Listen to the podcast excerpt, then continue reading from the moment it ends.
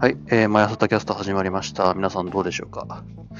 いやー、本当にね、うん、先ほどもね、えーちょっと十数秒ぐらい撮ってたんですけど、まあ、あの、このマイクのね、えー調子を見ながら撮っていたんですが、まあ、ものの見事に撮れていなかったので、もう一度、えーリテイクというところで撮っています。うんこのマイク、このエレコムのヘッドセットの、の、まあ、マイクというか、うん、まあまあヘッドセットのマイクというと、まあまあ微妙なんですけど、まあ、このマイクは、まあ、マイクがね、デュアルマイクではなく一つしかないので、まそのマイクの向き方、つまりこのヘッドセットの先端の、まあ、向け方、口元の向き方によって、まあ、全然ね、あの取り方が違うわけですよ。まあ、このヘルメットの中という狭い空間なので、まあ、多少振れ幅はあれども、大体はね、似たような、えーものが取れるんですけれど、うーん、まあ、ぶっちゃけた話、あの、下手にね、えー、あさっての方向にマイクを向きようもんなら、残念ながら、今日の配信はなくなるみたいな感じのことが起こり、起こります。うーん。よいしょ。えーっとですね、おそらく、あ、そうですね、忘れていました。えー現在、2020年、えー4月の9日、14時8分にございます。えー皆さんどうお過ごしでしょうか？そろそろご飯も食べた頃かな？というふうに思います。僕はもう朝から何も食べてないです。うん、ま朝ごはんを食べないというわけではなくてですね、最近もう、あの、実家からね、えー僕基本的に、えー実家からの仕送りが、お米の仕送りがあるんですけれど、それってこう、僕が取りに行く形になるんですよね。実家の方へ。僕が取りに行くか、たまたまたまその親父が、えー仕事場がこっちになった際に、えーまあ、こっちの方にお米を届けてもらえるっていう話なんですけれど、ついぞ最近も本当に、えーお米が、まあ、スーパーにもなあんまりないですし、うん、まあ僕もその実家へ帰るというものを、まあそのコロナの影響で、えー減らしているもんですから、お米がねえと。うん。で、いつかの配信で言った通り僕はほぼほぼもう江戸時代のようなね、生活をしていると。少しのおかず、それに大量のご飯。それをまあ、まあ、毎朝毎朝もうドカ食いをしてですね、生き生きているわけですけれど。まあそれがなくなったと。いうことで、まあ最近はすごい、あの、質素な暮らしをしてるんじゃないかな。質素な暮らしをしているのはしているのですがね。まあちょっと教授に連れられてラーメン食いに行ったりはするんですが。いやー、昨日はちょっと食いすぎた。うん。うちの学校の大学の近くにね、えーラーメン屋さんがあるんですけれど、そこのラーメン屋さんは、まあ、えーおかわり替え玉し放題無、無料でし放題なんですね。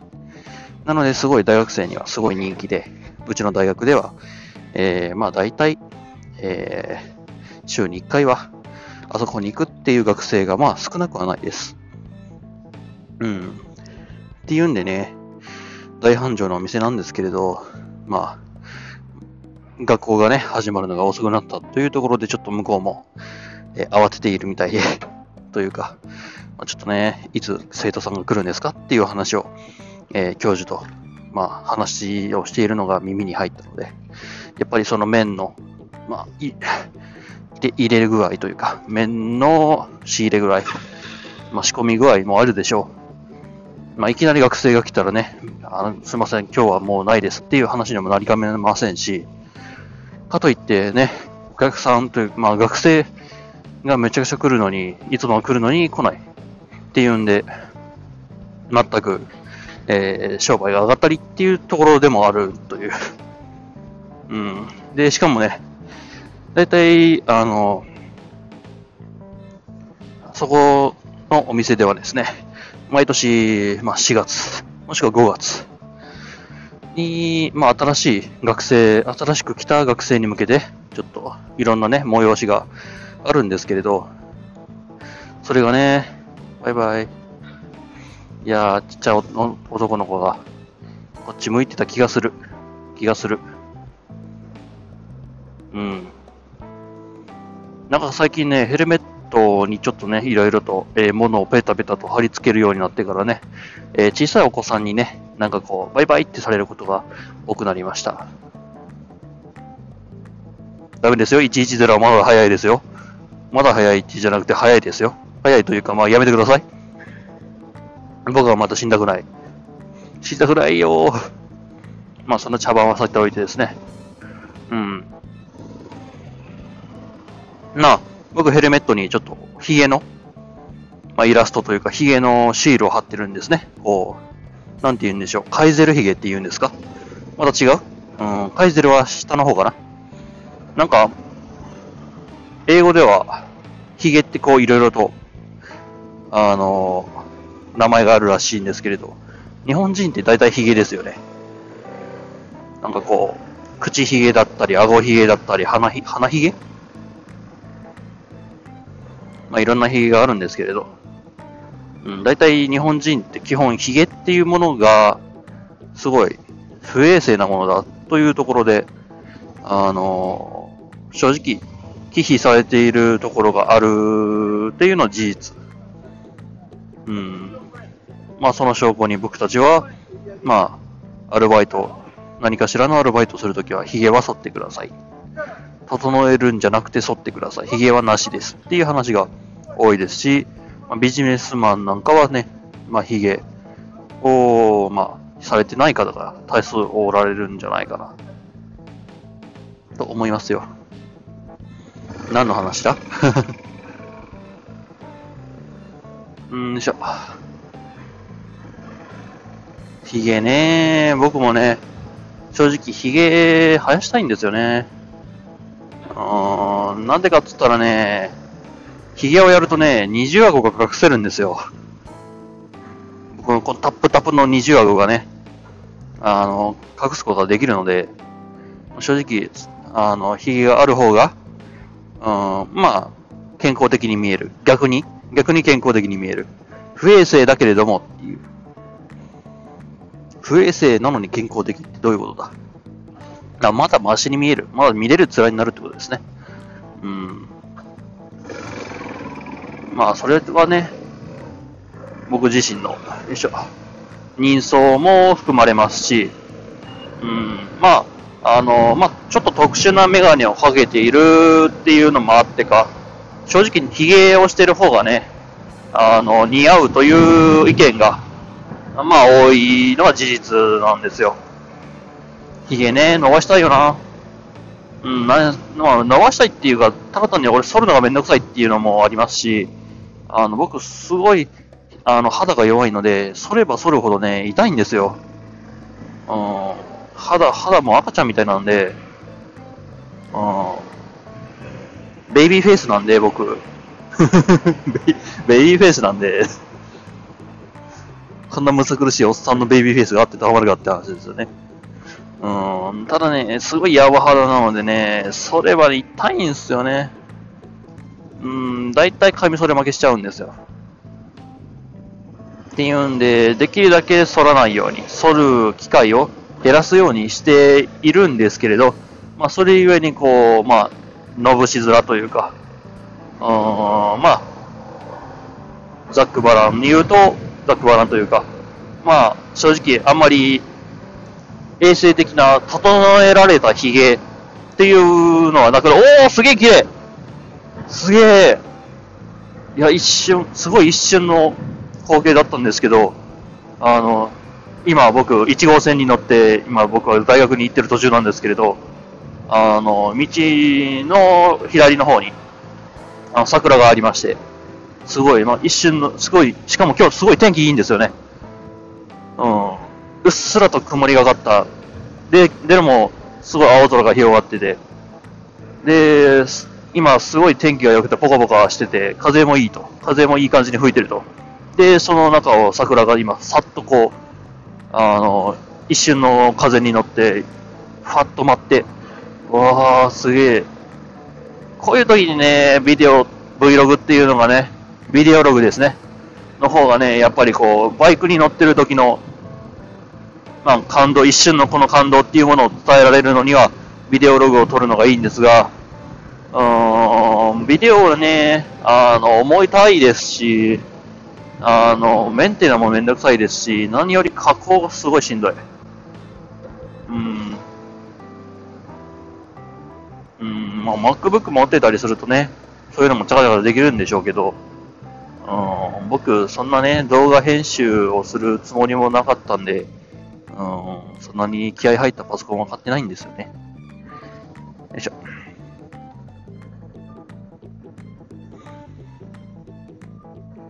いやー、今のはすごい綺麗だ。うーんと、まあちょっと今、桜がね、今左手にすごい綺麗に見えてる。うん、見る人もいねえのにな、と思ったらすごいいっぱい人いるんですよね。なんだこりゃ。いや、あえ、なんこれ？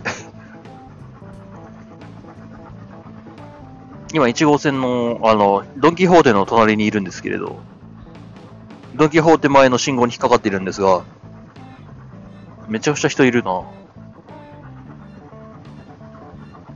うーん、まあ、皆さんマスクはつけられてる方が多い気はしますけど、あそう、こいつは、あ、めっちゃお姉さん走ってる。すんげえ走りづらそうに走ってる。桜見たいのになんでお姉さんがちらつくんだろう。うん。めちゃくちゃ走りづらそうなお姉さんがすごいパタパタ走ってた。ああの、僕大体、あれなんですよね。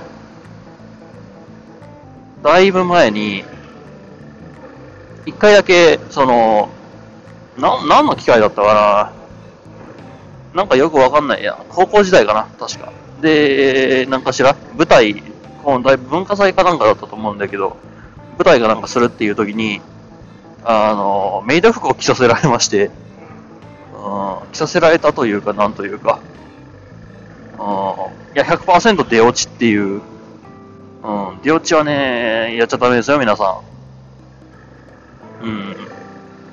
やったところでね、受けるのってね、3秒ぐらいですから、その後は、その、何もせずにただ突っ立ってるだけっていう。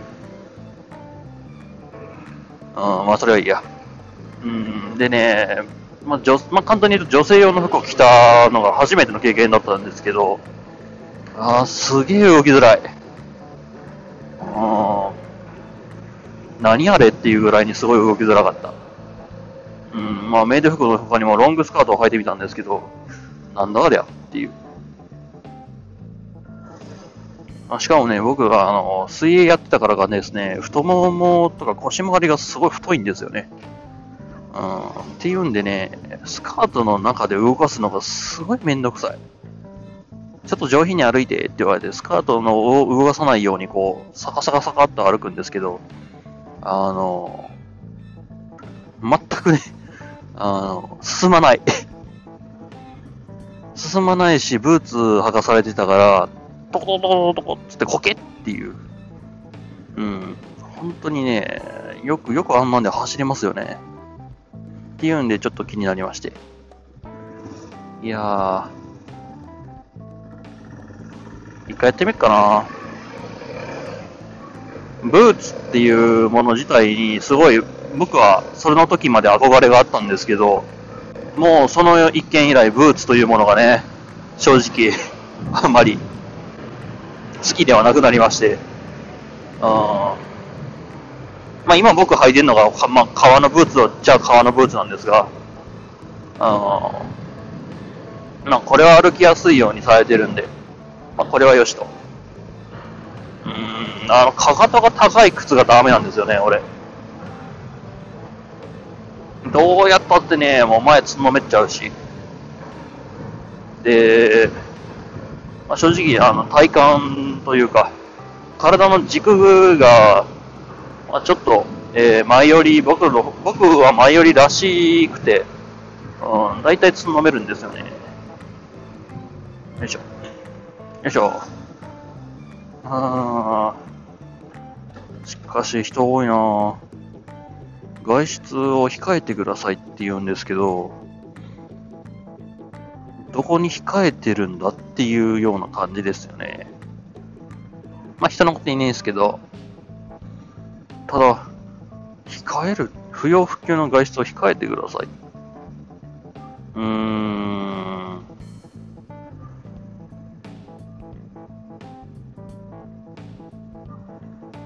どう、どう、どこを控えてるんだ、これは。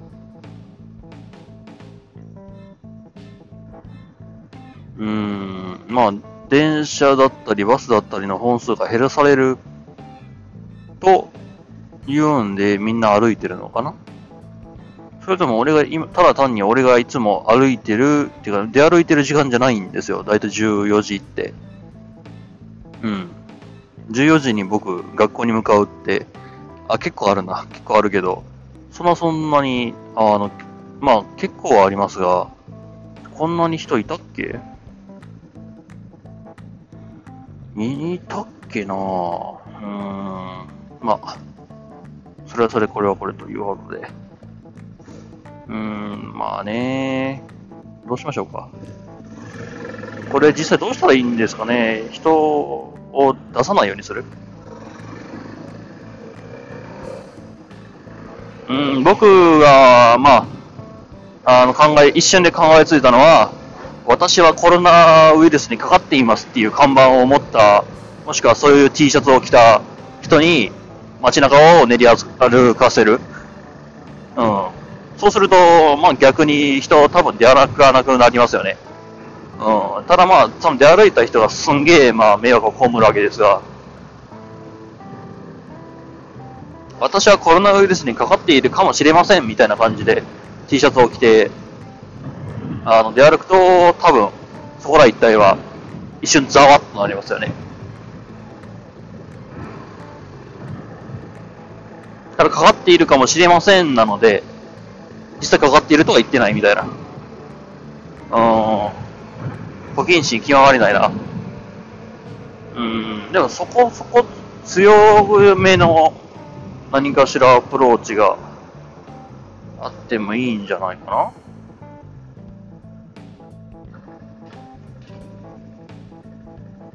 よいしょ。うーん、まあ。まあ、なんでこの話をし始めたかっつうとですね、まあ、膵臓機能、えー、うちの、まあ、両親というか、実家の方からね、えー、電話がかかってきまして、で、まあ、簡単に言うと、まあ、どいつ田舎に帰ってくるの、実家に帰ってくるのっていう最速の、えー、電話だったんですけれど、まあ僕自身帰るつもりもないですし、いや、僕は実家に帰るってなった場合、基本的に、あの、電車で帰るんですよね。電車で帰るっていう手段しかないので、そっちの方が危険な気がする。うん。で、大阪が危険だっていう話はね、あの、わかるんですよ。大阪よりも実家である和歌山の方が、人口密度的にも、えー、少ないですし、で、発生件数的にも少ないと。うん。っていうんでね、その、まあ、実家帰ってこい、そ、こっちの方が安全だからっていう気持ちもわかりますし、言われる方、言われる側としても、まあ納得は、えー、するのですが、するのですかね。うん。じゃあ僕かかってた場合、実家にね、ウイルスを持って帰ることになるわけですよ。あ、つまりそういうことです。なんつうっていう。何がしたいのこの人。あぶね。ちょっと左端に寄らせてもらったよ。いやー、本当にね、怖いですよね。怖いですよねって言ってるは言ってるんですけど、なんか、コロナウイルスの場合、普通の肺炎と違って、後遺症が出る可能性が高いと。普通の肺炎って、まあ、一体治れば、まあ、肺の機能っていうのを回復するはずなんですが、まあ、今回のウイルスっていうものは、肺、肺って5個、え部屋が、大きな部屋があって、で、まあ、それが、その肺はね、えー、まあ、入る口と出る口とっていうんで、まあなんか心臓みたいに分かれてるみたいな話を聞いたんですよ。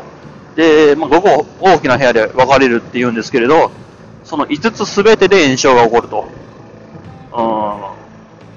うん。つまり、あの、すごいタヌキですよ。タヌタヌキの川山用的なね。えー僕のすごい素人目線でのね、感想なんですけど、つまり肺炎より5倍やばいんじゃねっていう。普通の肺炎より5倍やばくねすごい、あの、小学生並みの、あの、すごいバカなね、考え方なんですけど、でもまあ、そう考えると、そういうか見方をすると、とんでもないことだっていうのが、なんかこう、時間として湧きますよね。うん。普通は肺炎っていうのは、えー肺がね、5か所、えー5箇所に分かれていると。で、その1箇所で炎症が起こるのが普通の肺炎だと。でもそれでもすごい苦しいと。うん。でも今回のやつの場合、5箇所分かれている中で、全部、その5箇所全てで炎症が起こると。つまり5倍苦しいんじゃない？うーん。小学生並みのね、まあ、筋肉マン並みの 足し算、四則演算なわけですが、うん、そういう考え方をすると、やっぱりこのウイルスの、えー危険性というか、恐ろしさっていうものが、あ分かりやすく伝わるんじゃないかな、っていう気はします。うん。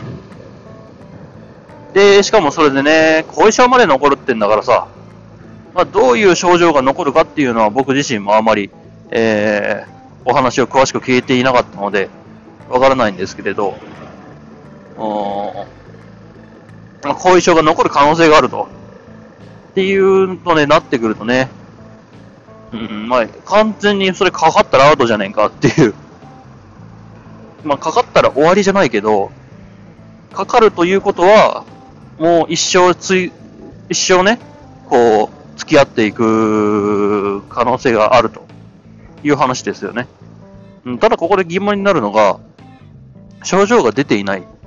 で、症状が軽い。まあ自覚症状がない人々っていうのは、その後遺症云々っていうのはどうなるんだろうなっていうふうに思っていて、うん。自覚症状がないけども炎症が出ている、反応はある。ウイルスはいてる。うん。まあ実際ウイルスって皆さん多分も持ってると思うんですよ、僕たち。ただその量が少ないだけであって。気のせい？気のせいかな？あウイルスってどういうものなんだろうっていうところが、僕自身あまりその、そっち方向に全然詳しくないので、わからないんですけど、あ、詳しいやつに聞くか。えー、っと、僕知り合いに、あ、でもな、あいつに聞いても意味意味があるのかどうかわかんねえや。うん。まあちょっと知り合いに、あの、医大に行ったやつと、まあ、薬剤師になるっつって薬学部のどっかの薬学部に行ったやつがいるので、ちょっと後で話聞いてみようかな。うん、そう思います。ただあいつらはなんかすげえ忙しそうだな。今リモートワークうんぬんっつってね。なんか他の大学ではもうリモートで、なんか新しく、えー 10, 10部屋ごと、えーなんかリモートワーク、リモート授業用のね、お部屋を作って、で、もう授業を開始したっていう、えー学校があるみたいですし、うん、まあ、それを考えるとね、あいつらもしかしたら今すごい忙しい時期というか、忙しい中になるのかもしれない。うん。なんとも言い難いですよね。うん、なんかすんげえ、あの、ガニ股に、ガニ股で原付に乗ってるお兄ちゃんがいるんですが、あれ、すこけた場合って膝から行きますよね。で、見たところ普通のジャージですし、大丈夫かな？まあ、いらぬ心配をね、してしまうわけです。あ、ここバス停じゃねえか。よいしょ。うーん、まあね。どうしようもないわけですよ。おっと、後ろに？後ろに若葉マークがついたぞ。これは怖いぞ。後ろに若葉、前に若葉マークがつくのと、後ろに若葉マークがの車がつくのどっちが怖いですか？僕は、どっちも怖いですけど、あの、後ろが怖いです。うん。なぜかっつったら、前はがつくとね、まあ基本的に前につくってことは大体わかっ、何かしらこれやべえなっていうのがわかるわけじゃないですか。で、僕自身、こう、避けるなりなんなりで、あの、対処ができうる可能性があるわけですよ。ただ、後ろに疲れると、僕、何もできない。それこそ路肩に寄りながら走るぐらいしかない。うん。で、ブレーキ踏むときはなんかこう2回に分けて踏むとかね。そんぐらいしか僕、あの、後ろの方に向けて、あの、何かしらアプローチをするっていうやり方は、わからぬ。わからぬよ。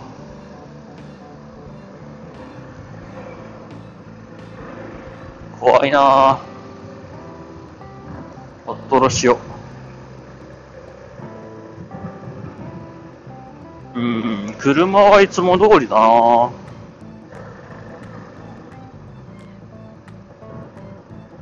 うん、全然、こう、何かしら変化があるようには見えない。その、非常事態宣言後と、前と。簡単に言うと昨日と今日で全然変わりがあるように見えない。まあ、昨日は時間違いますからね。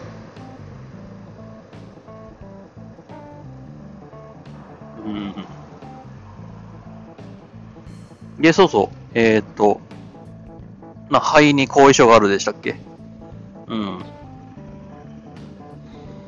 自覚症状がない人だったり、軽症の人の場合と、普通の重症として、えー、コロナウイルスにかかった人と、で今後の、えー、まあ、生き方じゃないですけど、うん、今後の、まあ、人生でどういう影響が出てくるのかっていうところが心配になりますよね。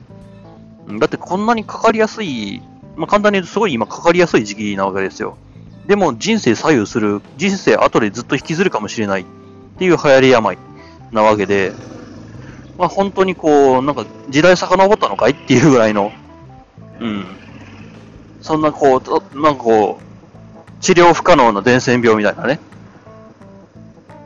まあ、実際にもう完治して、完治してっていうか、まあ、あの、陰性になって、で、病院から出てきた方っていうのはいらっしゃいますし、まあ、この言い方をしてるってことは、まあ、それでもその方々がね、本当にね、ウイルスが完治したのかどうかは別だよねっていう話があるのと、うん。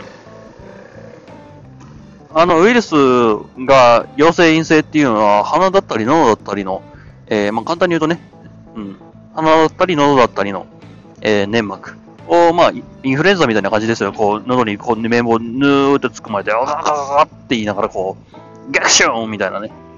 で、綿棒でね、粘膜取って、で、それがインフルエンザかどうかみたいな判定する機会があるんでしょうか。で、まあ、陰性陽性を判断すると。うん。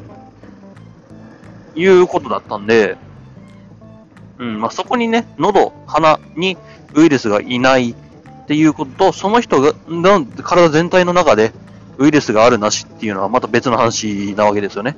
っていうんで、まあ、陰性っていう結果が出て退院したけども、もう一回検査したら陽性だったっていうのは、まあ、再感染というよりは、おそらく、まあ、腸だったり、あの、胃だったり腸だったりの中にまだウイルスがいて、で、それがまた、また、えー、まあ、その本人の活動によってこう活発化して、で、また、えー、喉の方、鼻の方に、まあ、広がっていったっていう見方が、一番、まあ、あのーん、納得できる。僕の中で納得できる。えー、まあ、結果というか、納得できる実証なのじゃないかなっていうふうには思ったりはします。うん。あ、今更思ったことがありますけど、今これ、さっきね、あの、重症化すると、まあ、後遺症が出るっていう話をしたじゃないですか。確か、あの、なんかオリンピックの選手とかスポーツ選手もかかってましたよね。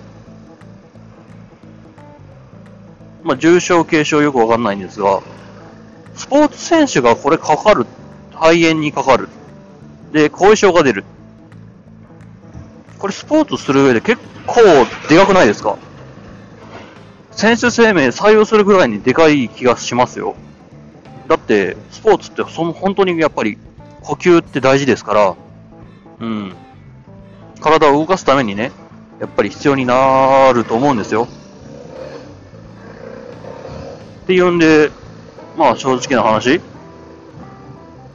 後遺症が出るまで重症化した場合って、やっぱり選手生命っていうのは途絶えてしまう可能性がね、あるんじゃないかなっていうふうに今ポコンと思い出しまして、でも待てよと。おいおい待て待てと。今なんか合宿やってなかったかっていう、オリンピックに向けた合宿を今やってたよな。え、なんかすんげえいろんな競技、いろんな種目の選手が一堂に会して、なんか合宿をやってたはずだと。で、その上、あの、いろんなね、あ各国の、まあ、代表選手っていうものが日本に来て、日本で練習をしていると。うん。まあ、人種、職種、ごちゃ混ぜちゃんぽんで今、体育館かなんかでね、練習してると。あれこれ、体育館で一回広まったら、選手 あれ？絶滅しちゃう？全滅しちゃうんじゃない？これ。あれ？おっと？でもまずも、そもそもあのアスリートって基本的に筋肉というか、脂肪率、体脂肪率って低かったと思うんですよ。で、筋肉、体脂肪率が低い人、まあ、つまり筋肉の比率が高い人で、まあ今アスリートみたいなね、こうムキムキの筋肉でできている、体ができているっていう形の人って、エクションエクション失礼。確か、すんごい、なんか、風が引きかつかったような気がするんですよね。うん。あれ？これ、夏子ね？かなりまずいんだよ。今更って言われたあれなんですが。うん。だってこれね、あ、まず、まず、風邪にかかりやすい体質、アスリートっていうのは風邪にかかりやすい体質だと。うん。で、かかってはいけない。つまり、えー、かかるリスクが高い人が一度に返していると。うん。うん。で、しかもいろんな人種がいっぱいいると。ってことは、まあ、あの、コロナウイルスに誰かかかったら変質する可能性は高い？うん。ってことはですよ、もしその合宿中のその合宿の体育館かなんかで、一人関わるじゃないですか。で、それがね、まあ大体いろんな人に蔓延していくと。一人出るってことは大体数人出るんですよ、そのうちこれ。で、それはオリンピックに出れるほどの、まあ簡単に言うと今、今、今があの旬な選手たちなわけですよね。で、それが全滅すると。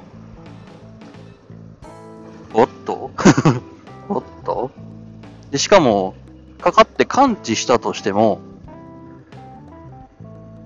後遺症が残るわけですよね。だから選手生命も、にも影響が出ると。うん。うん。で、しかも、そこには大体コーチもいると思います。コーチ類もいると。コーチ、コーそのコーチ類って大体ご高齢の方が多いんじゃないかなっていうふうにお見受けするんですけれど。おおっとでしかもそのコーチっていろんなところとね、まあ今この状況ですから話し合いをしなきゃいけない。あ、でもまあそれこそリモートワークでやってるよね。やってるよな。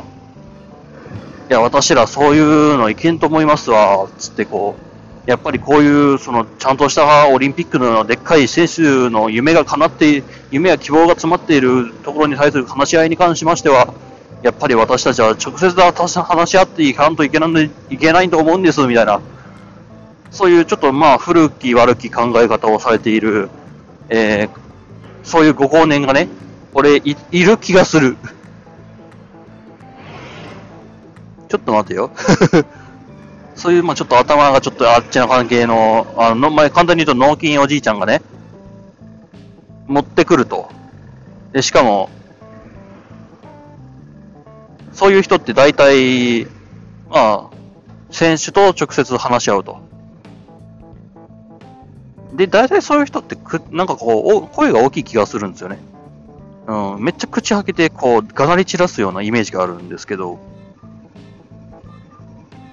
あれ？いや、そんなはずは ないよな。うん、まあまあまあ、これ以上考えるとね、いや、まあ僕のすごい今勝手なイメージでね、あの、推察と推察とというか、まあまあ、余計な想像とね、いろんなものをごちゃ混ぜちゃんぽんして、えー、で、まあ話した結果ですんで、本当にそうなるかどうかっていうのは話が別なんわけですよ。ただ、僕が考える、今考える最悪の シナリオが、まあ今なわけで、まあこれよりもね、うん、僕が考えうる、考えつくってことは最悪のシナリオじゃないんですよ、人間。最悪のシナリオっていうのは人間が考えつかないような結末に行くことなんで、まあ少なくとも今はね、今考えついたことは、まあ、まあ、まあ悪かろうな、えー、シナリオだと。うん、いうことにしておきましょうか。ちょっと怖くなってきたな。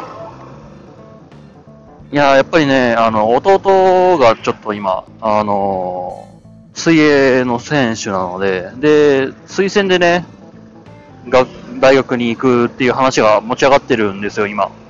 うん。っていうね、体調管理等もね、気をつけないといけないんですけれど、あいつ体やそんなに強くないんですよ。うん。まあ、そもそもアレルギーいっぱい持ってたり、喘息持ちだったりして、あの、まあ、簡単に言うと体はそん、スポーツはできるんですけど、体はそんなに良くないし、肺機能はそんなにそんなに、なんかこう、超人的な何かしらを持ってるわけじゃないんです。っていうんで、もしこれで合宿等に行って、で、何かしらもらってきて、で、それが本当にその肺機能等に後遺症を残す可能性があると。したら、怖いなぁ。余計僕実家帰れなくなっちゃったじゃないですか。あー、これ僕が帰るってことは、正直病原菌を持って帰ることと同義ぐらいの、まあ、危機管理というか、そういう考え方をしないといけなくなっちゃいそうですね。参ったな俺。おー、すんげえ桜が、桜が僕の目に、目に、うーん、あ、でもなんか、桜桜言ってますけど、なんか葉桜っぽいぞ。あれもう桜の時期過ぎちゃった？まあもう4月ですしね。うん、卒業式、すごい、なんで言うんでしょう。僕、桜って卒業式のイメージがあるんですよ。だから入学式まで持たねえよねっていう考えがあった。入学式って大体葉桜じゃねっていう。葉桜とその普通の桜が、まあ、混じり合ってるような雰囲気なので、あ、でも、こっちの桜普通に咲いてる。満開だ。うーん、微妙あ、あのフォルクスワーゲン行きやがった。さっきあのフォルクスワーゲン、うわ、すんげえ蛇行してる。何あれあの、僕、横にいたんですけど、普通に幅寄せされまして、うん、引き殺されると思ったんで、ブレーキ踏んで後ろ下がったんですけど、なんだったんだ、あいつ。あの、僕すごい、あの、偏見持ちなんですよ、僕自身。うん。で、ベルファイアとアルファードとフォルクスワーゲン乗ってるやつにいいやつはいないっていう、そういう、そういう偏見を僕は持っています。まあいい車だと思うんですけどね。あとハイエース。うん。あとノア。こう、ありませんこう、あのメーカーののの車乗ってるやつって、大体〇〇だよねみたいな偏見。うん。こう、鈴木乗ってるやつ変態だよねみたいな。川崎乗ってるやつ大体自軸臭いよねみたいな。うん。まあ、僕自身そんなそんなにね、その偏見を持てるほど知識がないので、あまあ、そんなそんなに、その、〇〇乗ってるやつ〇〇だよねっていうのはネットスラングぐらいでしか見ないんですけれど、あただ、あの、フォルクスワーゲンとベルファイアとかのああいう箱番的なね、やつは俺殺されかけてるんで 正直、まあ、あの、偏見というよりは危険視しているというのが正しい気がする。うん。よっ。という、いい感じでついたかないやー、着きましたね。あれ？今日すげえ学校に人がいる。なぜだ？なんか今日あったっけ？ああ、なんかあったっけな今日。あんまり記憶にないですが。スーツ着てる。なんだ？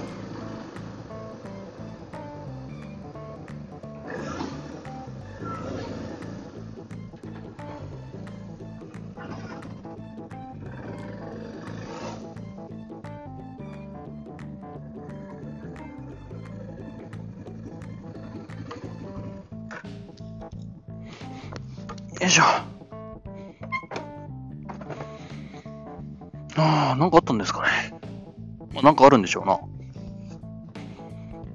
いしょ。まあいいや。とりあえずまあそんなコーナーで、えー、今、空港に到着しました。というわけで、マイサタキャスト、こんぐらいで締めようかな、というふうに思います。で、毎度の挨拶。まあ、タンブラーとツイッターよろしくね、だけなんですけど、最近、こう、ツイッター、僕ツイッターね、あの、この、アンカーのアカウントというか、このポッドキャスト始めるまでツイッターやったことなかったんですけど、なんかこう、ツイッターを、まあ、広告というか、始め、ツイッターとタンブラーをね、始めるというところで、ちょっと始めてみて、で、できればね、もうちょっとこの使い方をマスターしたいなというところで、うん。うん、ちょっとね、いろいろと試行錯誤しています。というわけで、何かしらあったら、えー、連絡の方、お願いしますっていういつもの挨拶で締めさせていただこうかなというふうに思います。今日、カミカミだな。うん。最近、あれです。あの、いろいろとね、こう、体操、口、口の体操ってあるじゃないですか。こう、あいうえおかきくけこうみたいな。ああいうもののね、滑舌ですか。滑舌を良くする体操ってあるじゃないですか。ああいうものやってみてもいいかな、というふうに考えてはいるんですが、いかんせんね、こう、ポッドキャストで聞きやすい滑舌っていうものと、なんかこう、日常生活で聞きやすい滑舌ってなんか違う気がするんですよ。ハキハキ喋るっていうことだけではない気がして、それのちょっと違和感が僕の中ではあって、それをどうしようかなっていうふうにちょっとね、今悩んでるところではあったりします。うん。だらしない締まりになりましたがそんなこんなで。ではでは、さよなら。